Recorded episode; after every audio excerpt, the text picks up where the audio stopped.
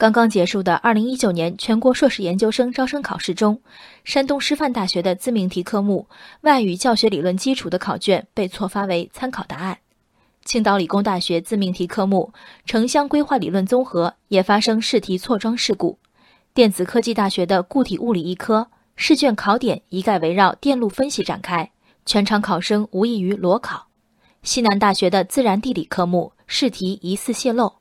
相关知识点全都出现在一份考研群的公开文档里。山西师范大学中国史科目考试题与去年大面积相似，名词解释、简答题、分析题、论述题都一样。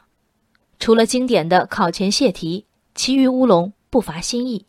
如果指控属实，泄题是严重违纪违法；装错袋子、发错卷子、出错题目、抄了往年题库，又是如何的漫不经心？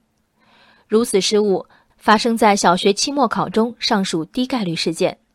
补救当然要有，比如按照安排，今天下午山东师范大学考生进行乌龙科目的补考，电子科技大学的补考定于明年一月六号。涉事高校大都表态，为参加补考的考生报销城市间往返交通费、住宿费及餐费等，并将追究相关人员责任。补偿和追责却显然还不够。一头是理想，一头是前程，这是考研与高考的相似处。刚刚走出考场的许多大四学生，多多少少将几年后的专业、工作、常住城市，甚至社会关系寄望于研究生招生考试。对于他们，这场考试的重要性仅次于高考。有人总结，高考统一命题、统一考试，研究生招考的自主性，恰恰成为他致命的弱点。这自主性。其实是经反复论证的研究人才选拔的必须，甚至是高考改革的方向所在。高校专长各有千秋，一份卷子如何体现？但强调自主的过程中滋生的腐败和懒惰，足以让正当方式的推行举步维艰。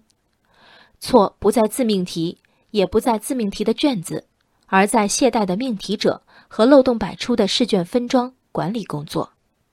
自主命题。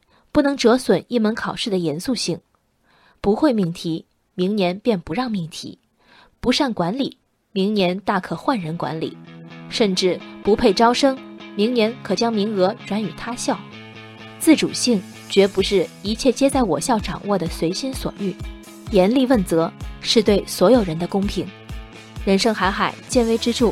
我是静文，往期静观音频，请下载中国广播 app 或搜索微信公众号。被我含情。